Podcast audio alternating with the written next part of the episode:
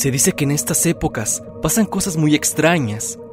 No solo que los espíritus y energías de otro plano están más cerca del mundo de los vivos y que su influencia en nosotros crece, sino que también las mismas personas hacen más aterradoras estas fechas. Para algunos corre como una leyenda urbana, para otros más es una realidad palpable. Se habla que existen en nuestra sociedad grupos que se reúnen con un fin en específico, uno que nosotros solo podemos especular, pero del que más se presume es de la adoración a demonios, deidades antiguas. La forma en cómo les rinden tributo se presume que son mediante sacrificios. Se usan chivos, cabras, cerdos, pero el lado oscuro afirma que también llegan a usarse personas. Y es que por esa misma razón, dicen que en estas fechas llega a haber más desaparecidos que en otros meses del año, ya que los grupos sectarios ocupan Halloween para hacer sus rituales.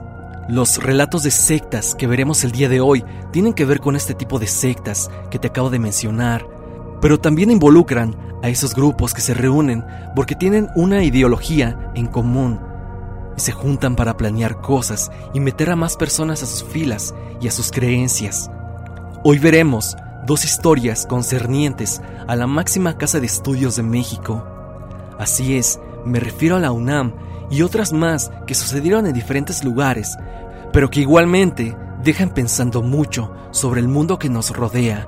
Sin más dilación, pasemos con relatos de sectas en México. Secta en la UNAM. Esta historia fue mandada a mi correo por un estudiante de la ya mencionada casa de estudios, él me cuenta todo esto y me afirma que por el tamaño de CU es muy probable que haya grupos así. Pongamos atención a su relato. Él nos escribe lo siguiente. Hola Stan, espero estés bien. He visto mucho de tus videos y me declaro tu fan. Te escribo para contarte algo raro que descubrí. Quizás puedas meter la anécdota en una de tus recopilaciones de sectas. Allá por el año 2012, iba en el tercer semestre de la carrera de física en la UNAM. Mi grupo de cálculo 3 era un grupo pequeño y que había metido porque quedaba en el horario. En él había un chico extraño. Basta decir que casi siempre vestía la misma ropa, aunque no parecía estar sucia. Usaba también un paliacate y una gorra. Además, fingía entrenar artes marciales en las horas libres. No recuerdo bien su nombre, o más bien su apellido porque nunca supe su nombre realmente, pero era algo con F. Un amigo me dijo que su apellido era Figueroa. Bueno, lo importante es que Figueroa era raro, aunque eso no era notable en mi facultad, la Facultad de Ciencias de la UNAM, que está llena de gente con hábitos poco comunes. Como dije antes, mi grupo de cálculo no era muy grande, así que entablé una amistad con casi todos mis compañeros, incluido Figueroa. Una vez, mientras esperábamos al profesor, el cual nunca llegó, Figueroa nos contó acerca de sus creencias. Él dijo que en el mundo había algo malo. Yo pensé que se refería a algún problema social o algo así, pero no. Lo que nos dio a entender era más bien una teoría de conspiración. Básicamente dijo que había un grupo que controlaba todo, pero no de la manera en que pensamos, sino que utilizaban la comida, en particular la carne, para controlarnos, introduciendo hormonas, esas hormonas provocaban que las personas, y en particular los hombres, se convirtieran en algo así como animales, aunque con la misma inteligencia para seguir órdenes. Figueroa era vegetariano por esa razón. Dijo también que estaba en una organización que intentaba hacer algo para cambiar y sacar a la luz todo eso que estaba pasando. Yo no me sorprendí de que inventara todo eso. Como dije, este tipo de comportamientos son normales en mi antigua facultad, además de que por esas fechas había muchos conspiranoicos.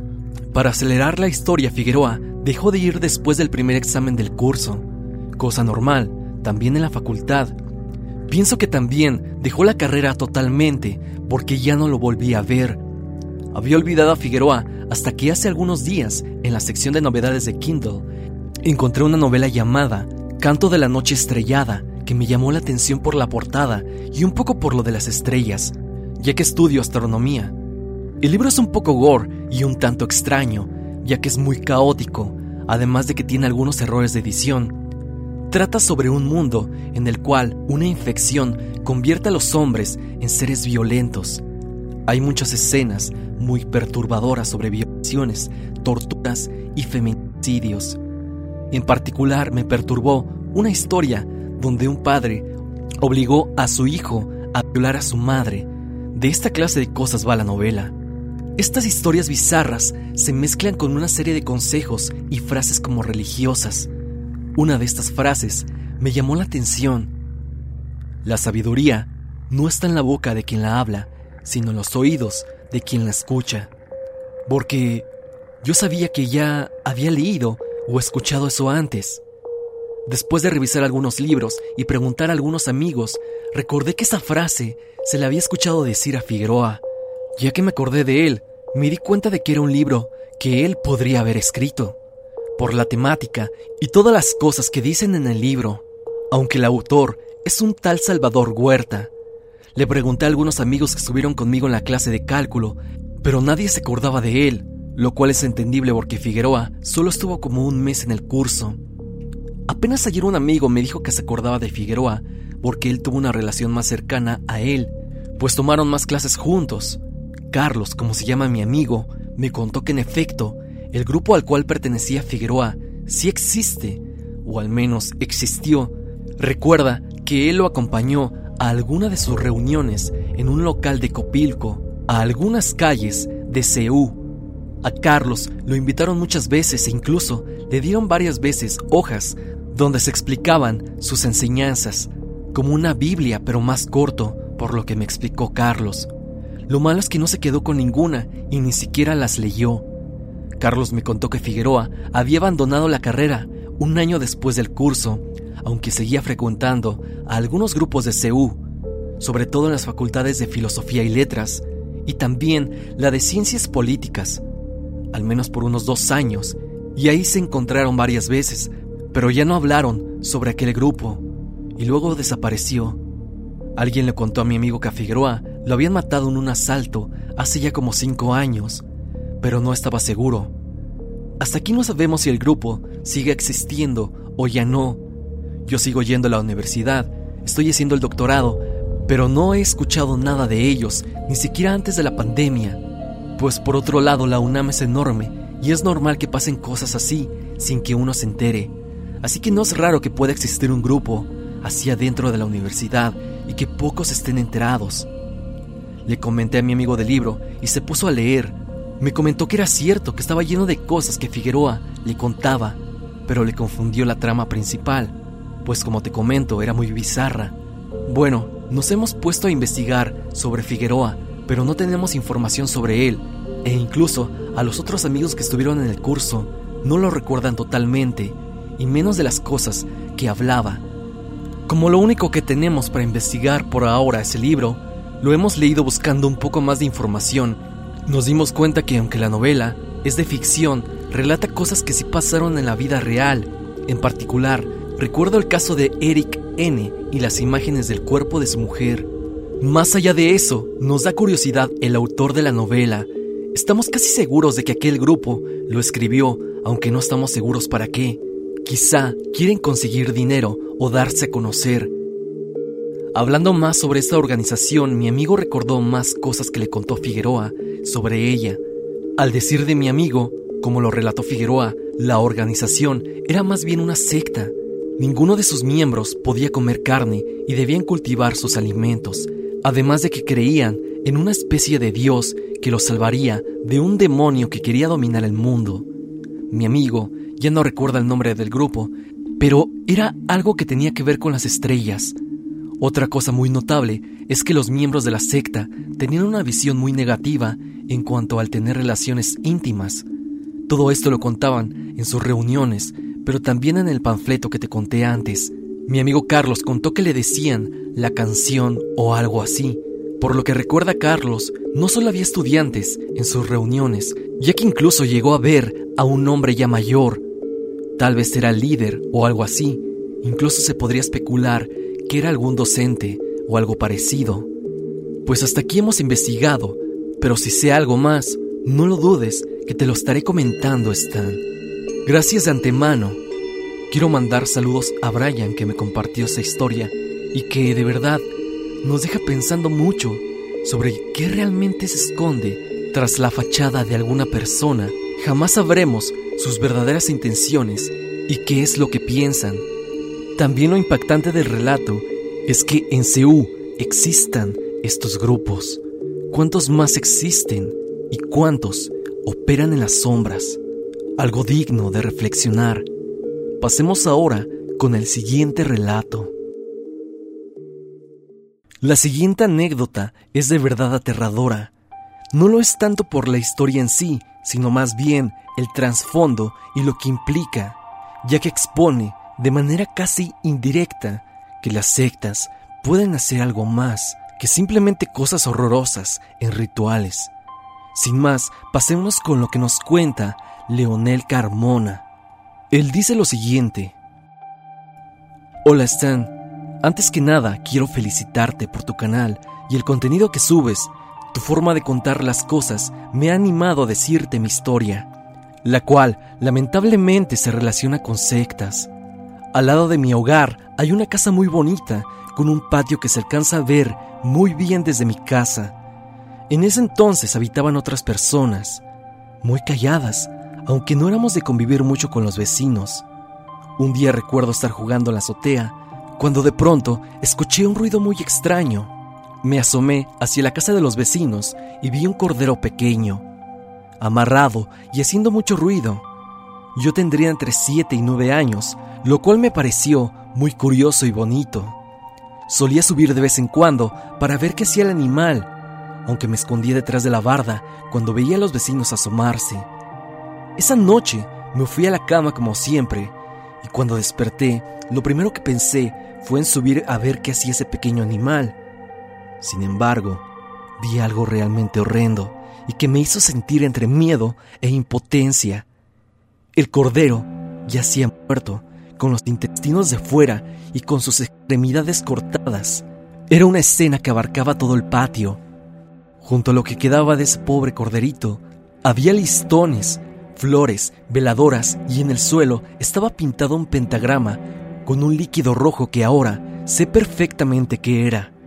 Le conté a mi familia lo que había visto y aunque al principio no me creyeron, ellos mismos subieron por curiosidad y uno por uno pudieron confirmar la escena. Mi madre y algunos vecinos cuentan que durante el sismo del 85, muchas personas en zonas marginales como Tepito, La Lagunilla, el Mercado de Sonora, entre otras, llegaron a habitar la delegación Iztapalapa y muchos de ellos se trajeron sus mañas y costumbres hacia acá. Me dijeron que por precaución no volviera a asomarme nunca más a ese patio, para así no meterme en problemas con esas personas sin embargo, a partir de ese día no dejaba de asomarme a escondidas, solo para confirmar que el vecino era un hombre extremadamente violento. Solía gritar mucho y tenía un perrito maltés al cual le hacía muchas cosas feas. Lo metí en una pileta con agua y tú podrás imaginarte qué hacía el perrito. Solamente lloraba y yo sentía horrible cuando oía el llanto de aquel pobre perrito maltés Así pasaron los años y no sé qué efecto habrá tenido todo lo que vimos o la influencia de estar junto a esa casa, pero sé que quizás esa sea la causa de todo lo demás. Durante mi adolescencia solía tener dos a tres veces por semana parálisis del sueño, ver figuras humanoides horrendas, negras y realmente aterradoras sobre mí. Esto mientras yo impotente solo podía ver mi rostro deformarse en el espejo frente a mi cabecera. Mis dos perros se fueron de un cáncer sumamente extraño y fuerte, mientras que mi familia ha pasado por rachas sumamente malas. Mi padre falleció en circunstancias muy inusuales que no tienen explicación, y a la fecha mi madre padece de un sinfín de enfermedades que ni siquiera médicos o curanderos han logrado entender del todo. Hoy en día las pesadillas son menos recurrentes. Ya no tocan mi ventana tantas veces en la madrugada y la familia que vivía en esa casa se mudó. Da miedo pensar en la clase de personas que pudieron vivir en nuestras casas y la influencia de estos rituales tienen sobre los vecinos. En el mejor de los casos, solo su gestión Aunque las imágenes que vimos todos en mi familia nunca se nos borrarán de la mente. Yo vivo en Iztapalapa, debajo del recién inaugurado cablebús, y se me hizo curioso pensar que las personas que toman ese transporte y los nuevos inquilinos de esa casa no saben la clase de lugares por los cuales pasan o habitan. La siguiente historia nos las manda Paco Moreno desde Guadalajara, Jalisco. La historia converge a un lugar muy misterioso de su comunidad, que por lo que nos cuenta es ocupada por uno de estos grupos. Así que pasemos con la historia. Hola Stan, soy muy fan tuyo desde hace como dos años, y la verdad, por eso me gusta mucho lo paranormal, y nunca me ha pasado algo así. Pero una noche me sucedió algo extraño. No voy a decir lugares y ni nombres, pero lo único que te diré es que ocurrió en Guadalajara, exactamente en Tlajomulco de Zúñiga, en una casa en la comunidad donde vivo, que aquí conocemos como la Casa del Sombrero, porque en su techo hay una figura de un sombrero de charro hecha totalmente de cemento. Eso de por sí ya es extraño, pero también la otra cosa rara es que está a dos kilómetros de la comunidad, pero está muy cerca del panteón y se pone la cosa más extraña aún cuando dicen mis abuelos que lleva toda la vida ahí, que esa casa tiene más de 50 años y que nunca ha estado habitada, o por lo menos no en el día, ya que se asegura que gente que ha pasado ahí por la noche asegura que en la casa del sombrero suceden cosas extrañas. Se oyen gritos, la casa se ilumina en el interior de color rojo y se escuchan murmullos, pero en un idioma desconocido. Esto es lo que comenta la gente, leyendas que corren por el boca a boca de los lugareños, por más de 50 años. Pero te voy a contar algo que no es un mito, sino una vivencia, algo que experimenté yo de primera persona y que afirmo como algo completamente real. El día 13 de octubre de este año falleció un familiar, y bueno, al día siguiente fuimos a enterrarlo al panteón y ahí mismo duramos como cinco horas aproximadamente. Al regresarnos a la casa caminando, como por eso de las nueve de la noche, mis familiares y yo pasamos por la casa del sombrero y vimos que estaba iluminado en el interior por una luz naranja, como de fuego, y al principio creíamos que estaba incendiada, pero después escucharon murmullos o rezos, pero en un idioma extraño. Yo y unos seis primos y dos tíos nos acercamos a la dichosa casa para saber qué pasaba. Ni ellos ni yo estábamos preparados para lo que contemplaríamos. Y es que en la casa había como siete personas que estaban en círculo, con vestimentas de animales, así como los nómadas de antes, y en medio de ese círculo había una vaca viva, pero sin piel, y a su lado un tipo como de antorcha.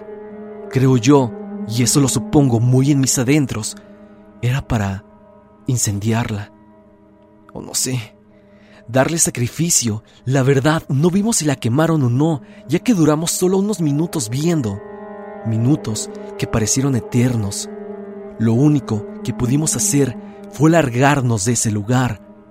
Todos nos fuimos corriendo casi en estado de shock.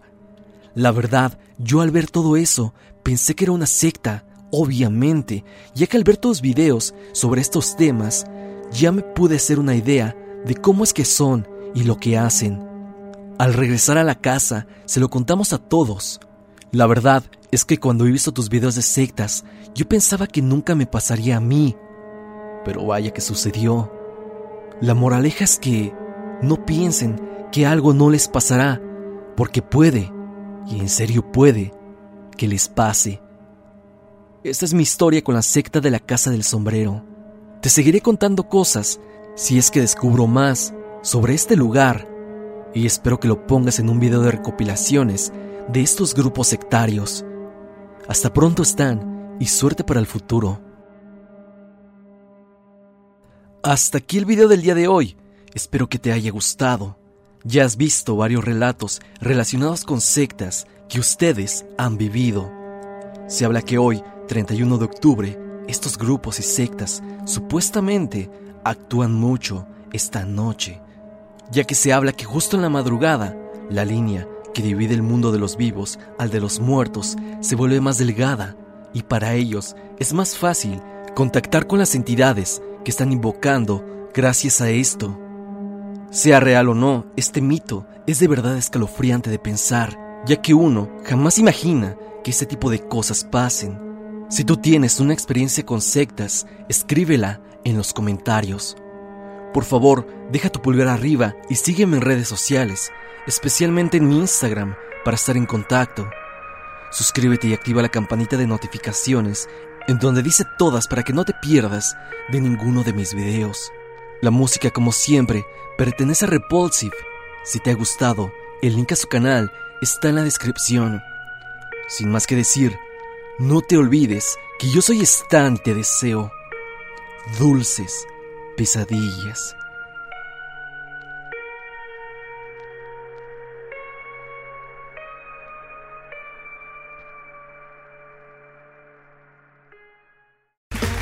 Okay, round two. Name something that's not boring.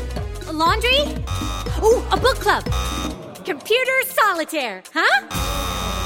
Ah, oh, sorry, we were looking for Chumba Casino. That's right. ChumbaCasino.com has over 100 casino style games. Join today and play for free for your chance to redeem some serious prizes. ChumbaCasino.com. No purchase necessary. Full prohibited by law. 18 plus terms and conditions apply. See website for details.